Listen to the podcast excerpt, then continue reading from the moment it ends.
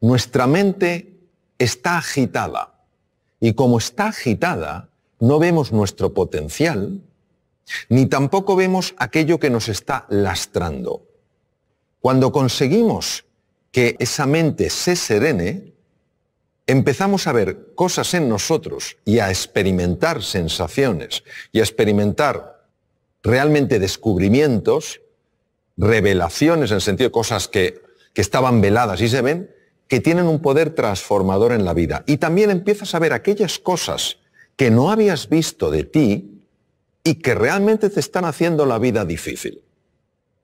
Y como está agitada, no podemos reconectar con nuestro potencial oculto, ni sabemos por qué tantas cosas que son pequeñas nos alteran de una manera tan grande.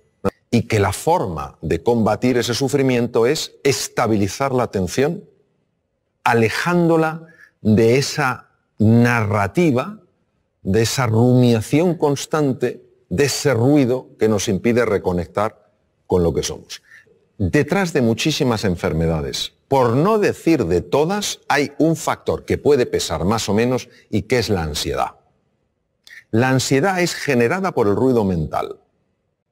La Universidad de Harvard es pionera en el mundo estudiando esto. Entre el 60 y el 90% de las consultas a médicos generales tienen como uno de los factores clave emociones perturbadoras vivir en la ansiedad, vivir en la desesperanza, eh, todas estas cosas. Lo que pasa es que esto que tiene 3.500 años de antigüedad, solo le hemos dado una credibilidad cuando una serie de científicos se ha decidido a estudiar qué ocurre en el cerebro y en el cuerpo cuando una persona entra en estos estados de enfocarse en el aquí y en el ahora. Y también nos ha ayudado a darnos cuenta de la jaula de grillos que tenemos en la cabeza que te pasa una cosa que te disgusta por la mañana y te está rumiando hasta la noche. Pues parece que somos vacas.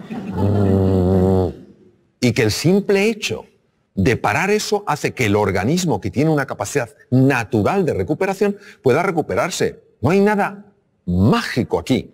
Bueno, sí hay mágico. Que la vida es mágica. Eso es lo que hay de mágico. Pero a veces estos diálogos que tenemos bloquean la magia, no porque no la, no porque la anulen, sino porque no la dejan florecer. Recuerdo una cosa que leí de Víctor Hugo que me impresionó mucho, ¿no? Eh, Víctor Hugo decía, mm, el problema nuestro no es que nos vamos a morir, es que no sabemos cómo vivir.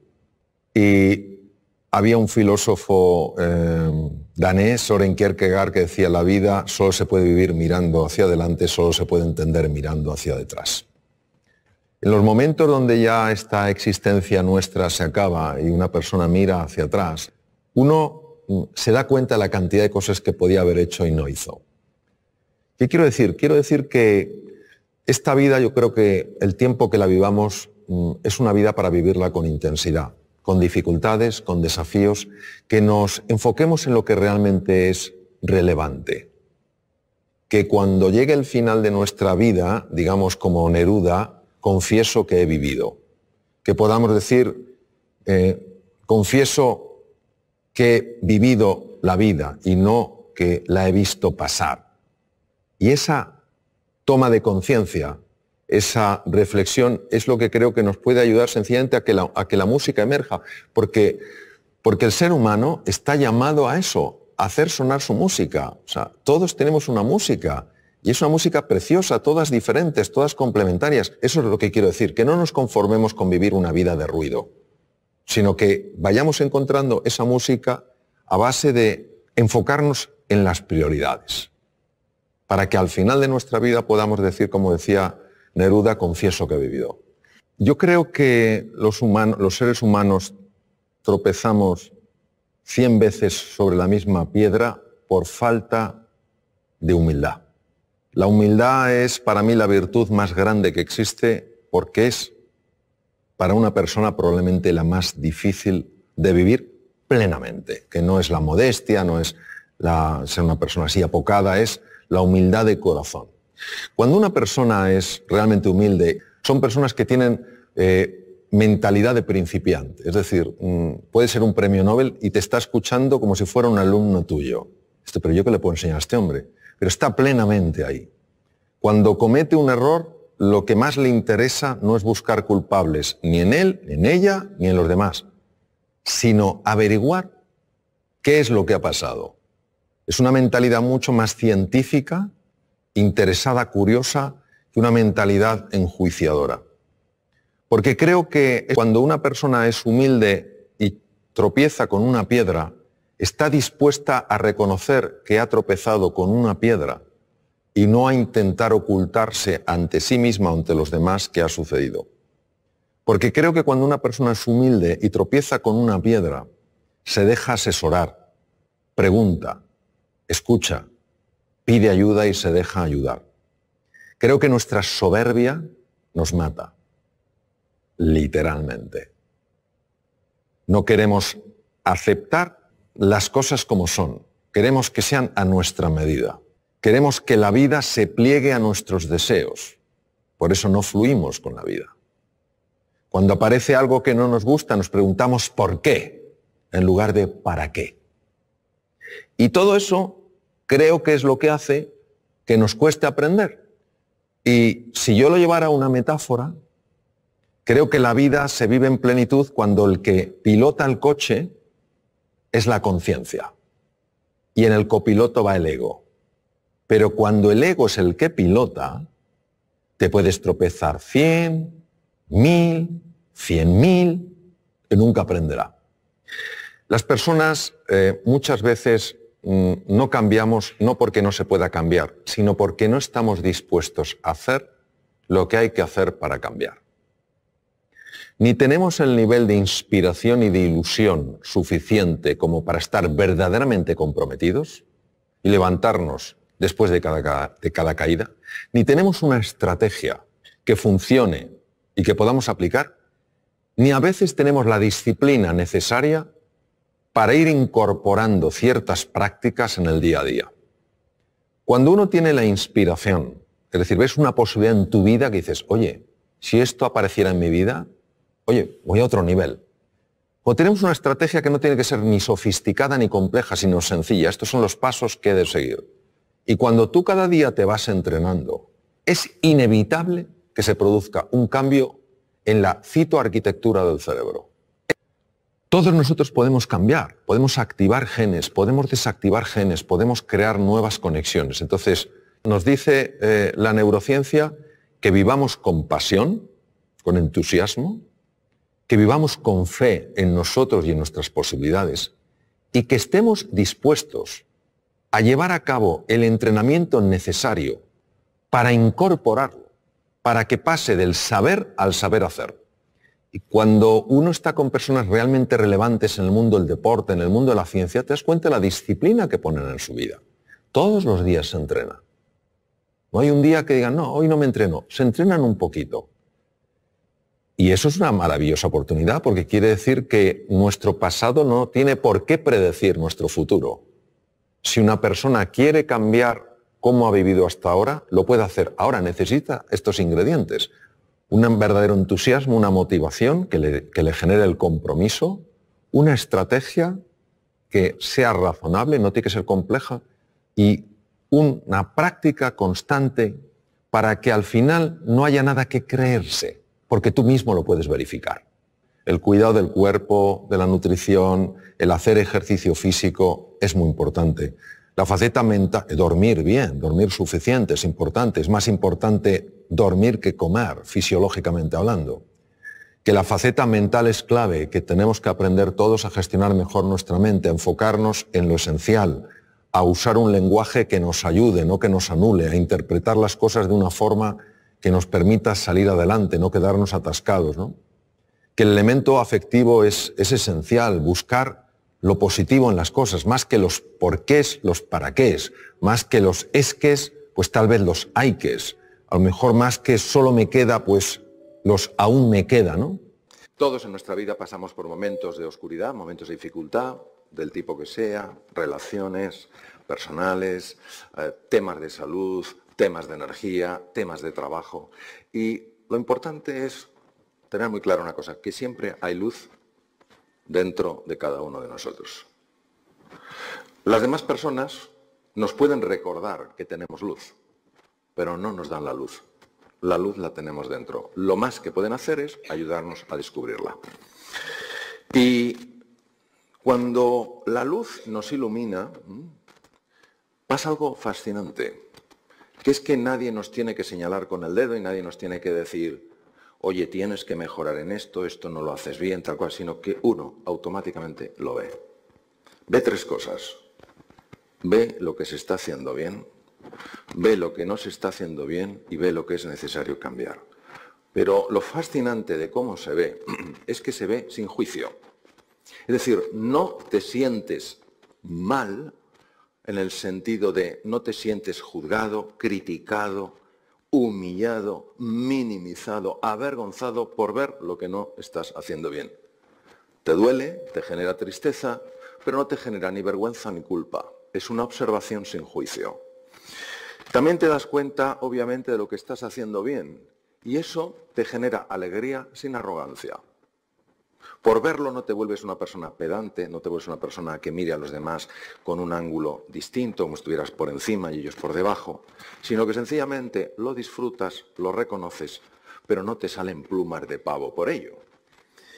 Y sobre todo, lo más interesante, al menos en mi experiencia, es que te das cuenta de manera inmediata y fulminante de aquello que necesitas cambiar.